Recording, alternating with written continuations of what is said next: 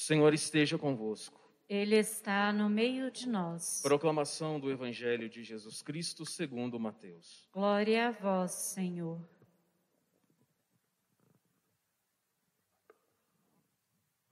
Depois que a multidão comera até saciar-se, Jesus mandou que os discípulos entrassem na barca e seguissem à sua frente para o outro lado do mar, enquanto ele despediria as multidões. Depois de despedi-las, Jesus subiu ao monte para orar a sós. A noite chegou e Jesus continuava ali sozinho. A barca, porém, já longe da terra, era agitada pelas ondas, pois o vento era contrário. Pelas três horas da manhã, Jesus veio até os discípulos, andando sobre o mar. Quando os discípulos o avistaram, andando sobre o mar, ficaram apavorados e disseram: É um fantasma. E gritaram de medo. Jesus, porém, logo lhes disse: Coragem, sou eu, não tenhais medo. Então Pedro lhe disse: Senhor, se és tu, manda-me ir ao teu encontro, caminhando sobre a água. E Jesus respondeu: Vem. Pedro desceu da barca e começou a andar sobre a água em direção a Jesus. Mas quando sentiu o vento, ficou com medo e, começando a afundar, gritou: Senhor, salva-me. Jesus logo estendeu a mão, segurou Pedro e lhe disse: Homem fraco na fé, por que duvidaste? Assim que subiram na barca, o vento se acalmou. Os que estavam na barca prostraram-se diante dele, dizendo: Verdadeiramente, tu és o Filho de Deus. Após a travessia, desembarcaram em Genezaré. Os habitantes daquele lugar reconheceram Jesus e espalharam a notícia por toda a região. Então levaram a ele todos os doentes e pediam que pudessem, ao menos, tocar a barra de sua veste e todos os que a tocaram ficaram curados. Palavra da salvação. Glória a vós, Senhor. Você já teve muitas quedas depois que você entrou para a igreja? Depois que você conheceu Cristo? Já caiu muito? Já, né, gente? Todo mundo passa por isso, né? Nós somos pecadores, somos tão frágeis, somos vasos de barro, levamos um tesouro dentro de nós, só que o vaso é tão barro, é tão, tão, tão fraco, tão fino, que sempre estamos quebrando. Uma outra pergunta. É, assim que você entrou na igreja, ou que você conheceu o Senhor, ou que você começou o processo de conversão, aquele sentimento que você tinha no começo é o mesmo de hoje? Ou você já está mais um pouco maduro, não está sentindo tanto assim quanto sentia no começo, né? No começo da conversão é assim, a gente fica tão maravilhado, né? Com Deus, com Cristo.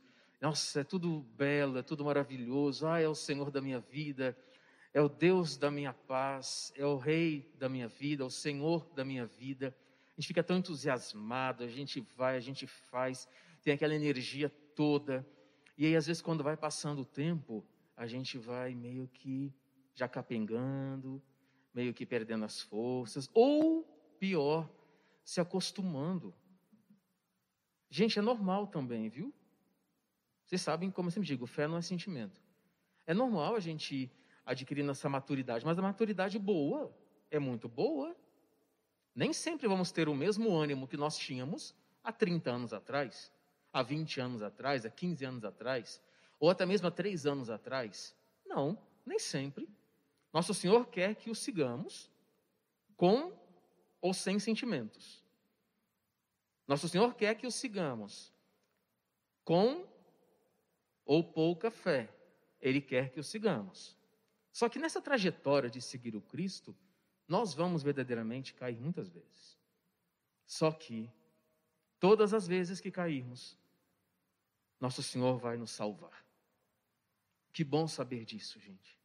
Que nós temos um homem ao nosso lado, que todas as vezes, mesmo na caminhada de igreja, há tantos anos que você tem, há tantos anos que eu tenho, ou há poucos anos que você tem de conversão, nós vamos ter um homem ao nosso lado, que basta que a gente fale assim: salva-me, e ele estende a mão e te levanta.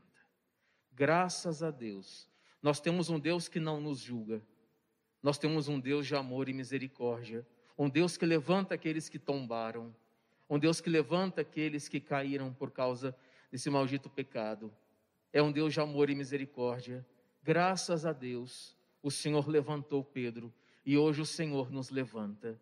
Qualquer queda que você venha tomar ou eu, nada é impossível para que Ele possa te levantar. Só que você tem que fazer apenas uma coisa: clamar por Ele. Clamar. Se a gente não pede o perdão, Ele não vem.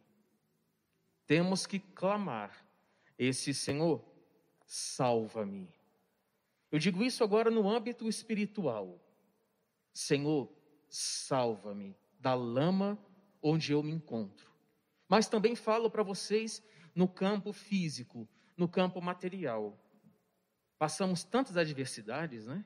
Estamos no meio a uma pandemia em que nós temos que falar assim para o Senhor: Senhor, salva-nos, blinda-nos, proteja-nos. Vocês sabem que nenhum cabelo cai da nossa cabeça sem a vontade de Deus. Nenhum. Nós estamos aqui para que Ele cumpra em nós a Sua vontade. Se a vontade dele, fisicamente falando, for nos salvar, nós vamos passar por essa pandemia ilesos. Vamos. Quantos que passaram por ela, que estão aí? em pé, novamente. Nenhum cabelo cai da nossa cabeça sem a vontade de Deus. E voltando só um pouquinho, às vezes a gente fica é, culpando muito Pedro, né? Nossa, mas Pedro fraquejou na fé. Nossa, mas Pedro, além de negar o Senhor na quinta-feira para sexta-feira, ainda hoje deu demonstrações de falta de fé. Eu acho que não foi falta de fé, não. Se fosse, não teria nem saído do barco. As coisas no meio do caminho mudam de figura, gente. A gente programa uma coisa na vida com Deus, sai outra. Vocês sabem disso. A gente, a gente quer fazer a coisa certinha. Mas aí vem e atrapalha tudo. A gente se enrola todo. A gente faz coisa que não deve. Então não é falta de fé. As adversidades da vida, os maremotos, os vendavais que estão por aí, que não estamos ilesos a isso. Mas o Senhor está conosco. Não percamos a esperança e muito menos a fé. Se na caminhada de igreja você fraqueja sempre ou se você fraqueja pouco, não tenhas medo, continue. Pedro tinha que continuar mirando Cristo, não o vendaval, não o mar agitado. Não tira o olho do Senhor, não. Não tira o olho do Senhor para colocar nas criaturas. Continue olhando para Cristo.